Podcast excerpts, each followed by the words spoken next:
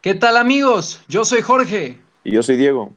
Y esto es 24 para tiro.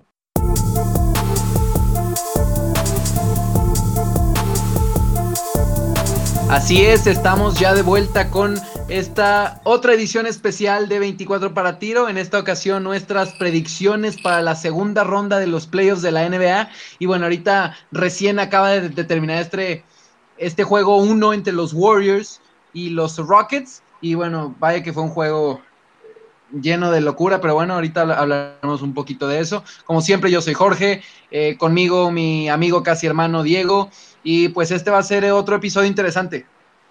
Sí, así es, ya dimos las predicciones de la primera ronda, ya fue, la mayoría le atinamos, unas cuantas que no, pero ahora vamos a dar las de la segunda ronda, se viene muy buena, tenemos la serie que, las que ya fueron, que primero que nada los Sixers contra los Raptors, después los Celtics contra los Bucks, los Warriors contra los Rockets y los Blazers contra los Nuggets. Así es, el día de hoy por la noche comenzaremos con el, el primer partido de Blazers y Nuggets. Obviamente, em, el día de ayer, bueno, este podcast va, a subir eh, el lunes en la mañana, entonces el día de ayer eh, fue cuando fueron los eh, partidos de Celtics, Bucks y Warriors Rockets. Y bueno, el, día anterior ya tuvimos a los Raptors y a los Sixers, entonces pues yo creo que sin más, eh, ¿Qué te parece si empezamos pues con eh, los Warriors y los Rockets, que es el partido que acabamos de terminar de ver? Eh, mucha controversia con los árbitros y con la diferencia de cómo marcan las faltas, sobre todo esas faltas en las que Harden se echa para adelante en su famoso step back three. Bueno, sí, sí es cierto que los jugadores cuando intentan tiros deben de tener un cierto espacio para, de aterrizaje, por así decirlo, ¿no? También para cuidar su seguridad pero el hecho de que Harden algunas veces lo exagera, yo creo que es una de las, de las razones por las que los árbitros ya no le están dando a veces tanto beneficio de la duda, ¿no? Y bueno, lo, vimos ahora mismo, como eh, en, al menos tres ocasiones Clay Thompson lo cerró de forma muy agresiva en, uno de, sus triples, no hay, no, no hay silbato. Eh, vimos inclusive en la última jugada del juego, eh, cómo estaba Houston abajo por tres, Harden intenta un triple, Green lo cierra, Draymond Green lo cierra de manera muy agresiva, no hay silbato. Es muy interesante esa, pues esa narrativa, ¿no? Y pues bueno, lo vimos a Chris Paul eh, expulsado por protestar con los árbitros y eso. Em, ¿qué, qué, piensas tú sobre todos esos eh, silbatos que no escuchamos? Sí, yo creo que precisamente ese foul es el más difícil de marcar justo después de las pantallas en movimiento, porque es muy difícil definir qué es la zona de aterrizaje para un jugador, qué tanto es un movimiento natural para impulsarse hacia adelante. Hay algunos que tiran muy, muy recto, que nada más en la misma zona de donde saltan ahí mismo aterrizan, hay unos que se impulsan hacia adelante, y por eso varía mucho de jugador en jugador, pero a veces se nota cuando es adrede este movimiento para tratar de sacar el foul, es algo que yo creo que que se nota mucho en Harden, que es un jugador muy habilidoso para sacar el foul. En mi opinión, sin lugar a duda, hubo foul contra Harden en tres ocasiones, más que nada de parte de Clay Thompson. Este último tiro que intentó enfrente de Draymond Green no se me hizo foul, se me hizo que se aventó hacia adelante Harden. Pero sí, es muy difícil de marcar esto y eh, esperemos que los arbitrajes mejoren o que se pueda hacer a detalle la definición de qué es el movimiento natural en la zona de aterrizaje para que se pueda marcar bien esto, que va a ser muy importante para esta serie y para las demás. Es que es demasiado difícil, como tú dices, es probablemente la, eh, pues la jugada más difícil de marcar para los árbitros y, más cuando tienes tanto talento en ambos equipos, es muy, muy, muy difícil arbitrar este tipo de partidos. Y bueno, yo creo que más que la serie en sí, como tal, pues sabemos la historia que existe entre estos equipos. Obviamente los Warriors han sacado a los Rockets de los playoffs en tres de los últimos cuatro años, entonces claro que hay historia. Regresamos al año pasado, los Rockets iban arriba 3 a 2 en la serie finales de conferencia. Chris Paul cae lastimado, los Warriors regresan, iban perdiendo por más de 10 puntos en ambos juegos 6 y 7, regresan, van a las finales de la NBA, se quedan con el campeonato. Entonces hay mucha animosidad y mucho eh, competencia entre ambos equipos, ¿no? Y pues es, básicamente la historia, la, historia que existe entre estos equipos, lo que lo hace una serie tan competida, tan reñida, con, pues con tanto interés en general, ¿no? Y bueno, vimos a los Rockets desde temprano en este juego 1 regresar a esa estrategia del año pasado, que es tratar de forzar que Stephen Curry eh, defienda a James Harden uno contra uno. ¿Tú qué piensas? ¿Qué, ¿Piensas que es buena estrategia regresar eh, a lo mismo que, estaban intentando esto los Rockets el año pasado? Sí, yo creo que individualmente Steph Curry es el, por así decirlo, peor defensivo del Golden State, pero y por esto mismo los Rockets buscan tener a Curry cubriendo a Harden, que es su, su, su principal jugador ofensivo. Tiene un gran arsenal, tanto del triple adentro, puede hacer básicamente lo que quiera, puede anotar él, crear para sus compañeros. Y, pues si tienes a Curry defendiéndole él, es posible que le saque muchos fouls con el talento que tiene Harden para sacarle fouls. Y si logras sacar a Stephen Curry del juego, es mucho más fácil sacar adelante un juego contra los Warriors porque es eh, Steph Curry pues ya sabemos que puede tirar de donde quiera. Entonces le quitas un gran nivel ofensivo a los Warriors y les quitas a Curry. Sabes que ese es un excelente punto y lo vimos en el juego 1. Curry terminó el partido con cinco faltas y el último par de posesiones estuvo prácticamente todo el último cuarto cuidándose, como quien dice. Pero a, mí me gustó ver que a pesar de que tenía las cinco faltas, seguía siendo bastante agresivo. Y bueno, eh, a pesar de que fue agresivo, no le marcaron foul en el, eh, en lo que restaba del partido. De haber sido así, hubiera sido una, pues simplemente terrible para los Warriors porque pierden a probablemente su arma ofensiva más eh, poderosa. Pero bueno, eh, ¿qué, predicción tienes para esta serie? Yo quisiera dársela a los Rockets con un, en un juego 7, es decir, un 4-3 a favor de los Rockets contra los Warriors para que puedan recobrar la venganza que le tienen desde hace varios años. Fíjate que como están las cosas, yo creo que se los llevan los Warriors en 6. No, no sé, es que, el, hecho de que Harden haya dependido tanto de los tiros libres en la temporada regular, probablemente lo acostumbró a ese tipo de, marcas, pero bueno, estamos viendo al menos eh, por lo pronto en el juego uno como eh, pues los faules que antes le daban no necesariamente se los están dando todos, entonces pues eso va a ser un gran... Y bueno, el hecho de que Eric Gordon tuvo, tuviera que haber creado tantas posesiones ofensivas, anotó 27 puntos, si, si no me equivoco, casi 30 es alarmante, ¿no? Entonces yo se la voy a dar a, a, los Warriors por aquí. Pero bueno, ahora cambiamos a la otra serie de la conferencia oeste. Tenemos a tus Portland Trail Blazers, Diego, en contra de los eh, Denver Nuggets. Y bueno, no supimos el resultado de este partido de los Nuggets hasta el sábado por la noche que vencieron a los Spurs en un juego muy, muy cerrado. Y bueno, esta va a ser una de, las series más interesantes, principalmente por el hecho de que Nikola Jokic, pues ya que Joseph Nurkic, un... Eh, antiguo Denver Nugget, ah, eh, está fuera, va a ser, pues digamos, Nikola Jokic va, a tener una tarea un poco más fácil en el interior y contra los postes de, Portland. Así es, Nurkic, que era uno de los que más estaba defendiendo, por así decirlo, de los Blazers, uno de los principales defensivos en el equipo. Eh, está fuera desde la temporada regular por una fractura de la pierna y lo ha tenido que suplir en Scanter, que no tiene el mismo nivel defensivo que, que tenía Nurkic, obviamente, y va a batallar defendiendo a Jokic. Sin embargo, yo creo que esta batalla entre los Blazers y los Nuggets va a ser meramente quién puede defender mejor, porque ambos equipos tienen gran potencial ofensivo. Del lado de los Nuggets vemos a Jamal Murray, a Gary Harris, al mismo Nikola Jokic. Del otro lado de los Blazers tenemos a CJ McCollum, a Damian Lillard. Podría decirse que, que está despertando Al Farouk Camino en la ofensiva un poco. y pues sí, es básicamente quien puede defender más, quien puede parar al otro equipo para que no le anoten. Y fíjate que inclusive Paul Millsap, que es el poste complementario de, Nikola Jokic, también es peligroso, no podemos olvidarlo. Eh, entonces, pues sí, vaya, los eh, Blazers van a tener ahí una tarea bastante dura, sobre todo en el interior. Y creo que me, estabas comentando antes, antes de comenzar el podcast que Enes Kanter todavía estaba eh, cuestionable para el juego 1 de mañana, ¿es así?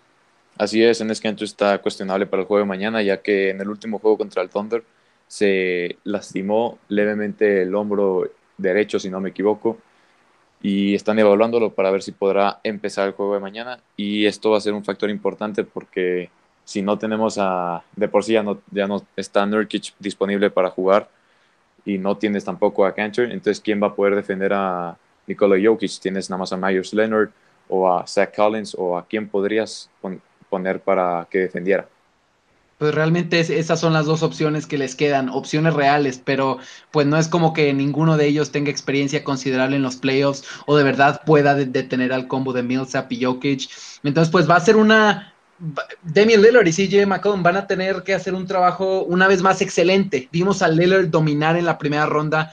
Algunos lo llamaban el MVP de la primera ronda de, los playoffs. Y pues vimos cómo terminó eh, su serie contra el Thunder con ese bombazo de 50 puntos y el último tiro. Probablemente uno de los mejores tiros ganadores en la historia de la NBA.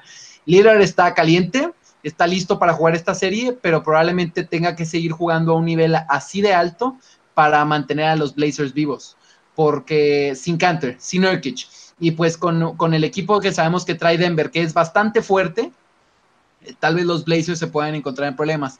Aunque de otro lado, vimos como los Spurs, que pueden ser considerados un equipo un poco más débil, por así decirlo, obviamente sabemos que te los puedes contar fuera, pero esos Spurs fueron capaces de empujar a los Blazers, eh, perdón, a los Nuggets a siete juegos. Entonces, pues bueno, veremos qué es lo que hacen los, eh, los Blazers. Y yo sé que ahí hay un poquito de sesgo desde tu lado porque eres hincha de los Blazers y todo. Pero bueno, eh, dejando fuera el sesgo, ¿quién crees que gana esta serie y en cuántos juegos? Yo creo que se lo voy a tener que dar a mis Blazers porque vienen estando muy calientes en, en la serie contra el Thunder. Se lo llevaron solamente en cinco juegos y Lillard, como tú dices, está prendido, también CJ McCollum.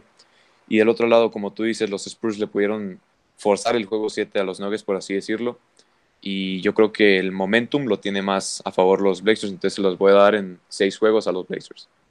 Sabes que esta es la serie que yo más batallé para determinar mi, mi elección y yo se la voy a tener que dar a los Nuggets en siete juegos. No olvidemos que tienen la ventaja de casa, que fue pues básicamente lo que les ayudó a sacar la serie contra los Spurs. Y bueno, ojalá y Canter no sea una baja demasiado importante para los Blazers, pero, eso es algo a considerar. Jamal Murray jugó excelente en la primera ronda, Jokic ni se diga, dos triples decenas en la, en la serie. Entonces, pues bueno, esa es mi, predicción. Eh, vamos a ver qué pasa. Pasamos ahora a la, conferencia este. Tenemos, eh, bueno, ¿qué te parece si empezamos con la serie de Raptors contra Sixers, que yo creo que está un poco más fácil después de lo que vimos en el juego de el sábado.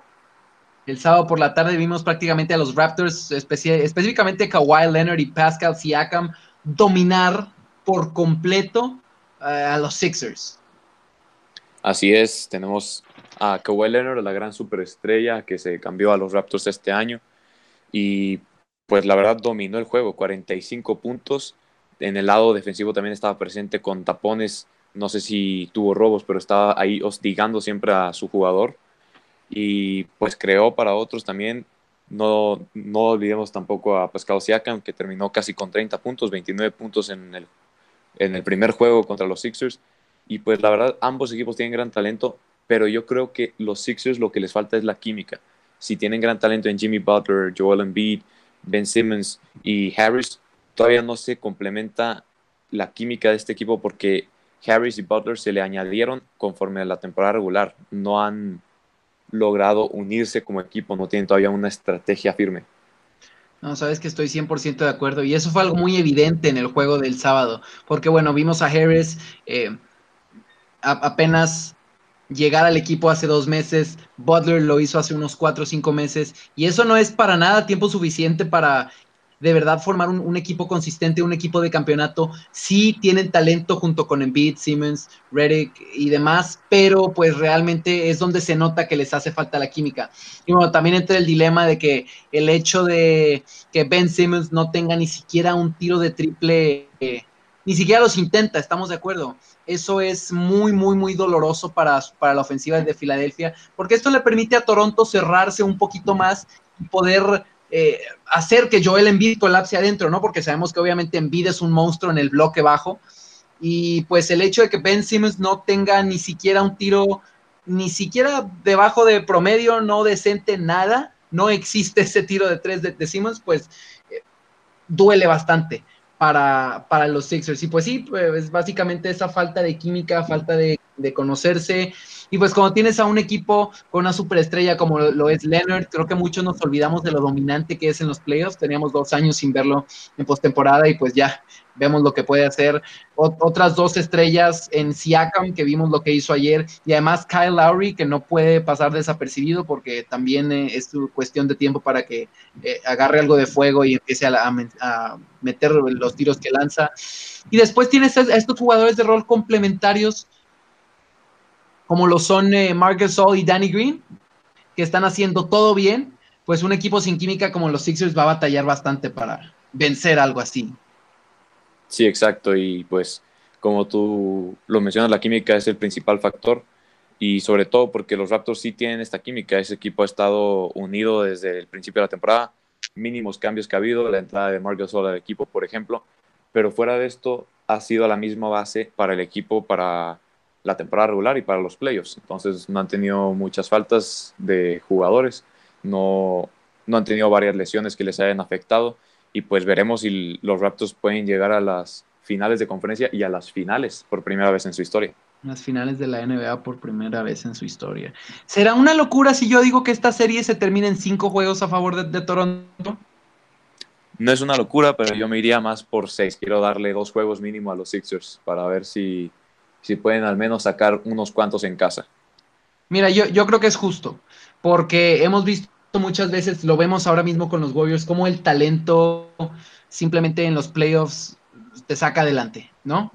Entonces, los Sixers tienen talento, hace falta ver qué tal se van a complementar el resto de la serie. Entonces, pues bueno, ahí fueron nuestras predicciones. Y pues finalmente vamos a la serie entre los Boston Celtics y los Milwaukee Bucks. También ya vimos el partido en domingo por eh, temprano, el, domingo, y pues bueno, fue una victoria, algunos la llamarían sorpresa por parte de los Celtics, que lograron detener a los Bucks en su casa, en Milwaukee.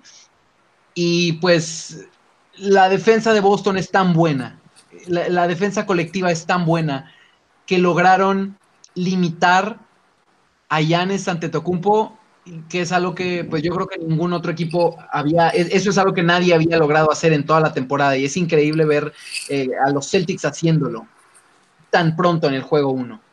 Exactamente, un jugador como Giannis Antetokounmpo, posible MVP de esta temporada, que domina en la ofensiva y en la defensiva, fue detenido por completo por los Celtics, lo podían tapar, lo podían hacer que no entrara tan fácil a, a la pintura para anotar, que es donde principalmente anota Antetokounmpo liderando la liga en puntos en la pintura.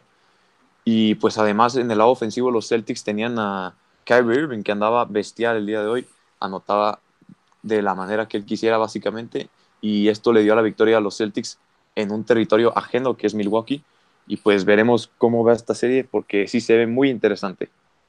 Sí, pues prácticamente Al Horford tuvo a Giannis Antetokounmpo de hijo, por llamarlo de, una manera. Vimos una posesión en donde lo bajó, lo tapó dos veces seguidas. Yanis, eh, obviamente sabemos que es un jugador que domina adentro de la pintura y pues simplemente no fue el caso ahora que, lo vimos en el juego 1. Va a ser interesante ver qué clase de ajustes hace Mike Budenholzer y el resto del eh, equipo directivo de los Bucks pero bueno, yo creo que es bastante justo decir que cuando Giannis Antetokounmpo no está jugando bien, los Bucks no juegan bien. Exacto, los Bucks dependen mucho de lo que pueda brindar Antetokounmpo a la cancha y pues esta vez la verdad fue inhibido casi casi por los Celtics y pues los Celtics como tú lo habías mencionado no tienen nada más una persona que se destaque sino que tienen un equipo joven y muy completo donde cada quien puede aportar al equipo para sacar una victoria frente a equipos fuertes como lo son los Bucks. No, y mencionabas tú a Kyrie Irving que el día de hoy estuvo completamente en su bolsillo, anotando de todas las formas que quería. Pero vimos también a Al Horford que agregó 20 puntos, Jalen Brown que agregó 19 de su propia bolsa, Jason Tatum estuvo un poco más callado, pero vimos a Gordon Hayward contribuir con 13, Terry Rozier 11. O sea, es un equipo también bastante balanceado. Y sabíamos que Boston tiene el talento, pero era la pregunta de, de toda la temporada había una forma en la que podían lograr juntar tanto talento y hacerlo funcionar. Prácticamente este es el mismo caso que los Sixers, pero con toda una temporada de, antelación, ¿no? es demasiado talento lo que tienen los Celtics combinando veteranos como los Son Irving, Hayward, que pues obviamente viene de, su lesión, eh, y Al Horford, combinarlo con eh, jóvenes como Jalen Brown, Jason Tatum y Taylor Rozier, que todos ellos son capaces de anotar 20 puntos en una noche fácilmente, ¿no? Vimos a Rozier con varias eh, explosiones de 30 puntos en los playoffs del año pasado, inclusive contra los Cavs de LeBron James. Entonces, todos los jugadores en este equipo son capaces y no habían sido, eh, no habían podido encontrar esa manera óptima en la que todo funcionara para todos. Pero bueno, sabemos que seguirán siendo una peste de defensiva. En la ofensiva te pueden castigar de cualquier forma. Eh, bueno, este es difícil, pero yo se la doy a los Bucks viendo que perdió el juego 1, se los voy a dar en 7. Yo digo box en 7. Yo también voy a ir por los box y no estoy seguro si en 6 o en 7. Me inclino un poquito más por los 6 porque sé que Giannis Antetokounmpo no se va a dejar ir tan fácil y se va a aprender más bien y va a aportar mucho más en la defensa y en la ofensiva para los Bucks en esta serie. Eh, exactamente. Yo me niego a aceptar el hecho de que Giannis vaya se vaya a ir tan fácil. Obviamente los Bucks son un equipo que pues sí, recae en él prácticamente y en los triples que tiran en general. Eric Bledsoe no fue muy destacado. Pero bueno, no olvidemos que tienen jugadores como Chris Middleton, Nicola Mirotic, inclusive Brook Lopez, que pueden tirar triples desde muy, muy lejos. Y bueno, veremos cómo se ajusta eh, ambos equipos para el juego 2, que si no me equivoco debe de ser el martes o lunes. no estoy para la verdad seguro, pero bueno, los dos fuimos por box y yo creo que esa es una selección bastante interesante tomando en cuenta que, que pues los Celtics se llevan el juego 1, ¿no? Van arriba 1-0. Así es, 1-0 arriba los Celtics y pues a ver cómo se desenvuelve la, serie para ver si latinamos nosotros al, resultado de esta serie. Y pues bueno, recapitulando entonces, eh, tuvimos el juego 1 de los eh, Sixers Raptors, van los Raptors arriba un 1-0 en la serie. Después tuvimos Celtics, Bucks, van los Celtics arriba 1 por 0. Y también el, último partido que conocemos el resultado hasta ahorita entre Warriors y Rockets, van, arriba los Golden State Warriors 1 a 0. Y pues bueno, hoy por la noche, que es cuando este podcast se subirá en la mañana, hoy por la noche tendremos eh, Portland Trail Blazers contra Nuggets, apenas el juego 1 y pues se va a ser bastante interesante. Ya dimos nuestras predicciones, ya dijimos eh, qué es lo que esperamos. ¿Algo más que quieras agregar para esta segunda ronda? ¿Algo que crees que valga la pena eh, monitorear? No, yo creo que ya hemos dicho todo. Yo creo que todas las series merecen la atención de los fans de la NBA porque van a ser, la verdad, series muy interesantes y muy reñidas. Bueno, pues entonces, eh, si ustedes tienen predicciones, nos las pueden hacer llegar a través de nuestra cuenta de Twitter, arroba 24 para tiro. Claro, nos pueden seguir ahí. Eh, estamos publicando los resultados de cada serie. Si quieren hacer un comentario, discusión, lo que ustedes quieran, lo pueden hacer a través de ese medio. Eh, nos, pueden contactar eh, por ahí también. Si hay algo que quieren escuchar en este podcast, entre, otras cosas. Y pues yo creo que va a ser todo por hoy. Así es, nos despedimos por este episodio y nos vemos en el próximo episodio para hablar sobre los resultados de esta ronda y nuestras predicciones para la siguiente ronda. Gracias por escuchar, nos vemos en la siguiente.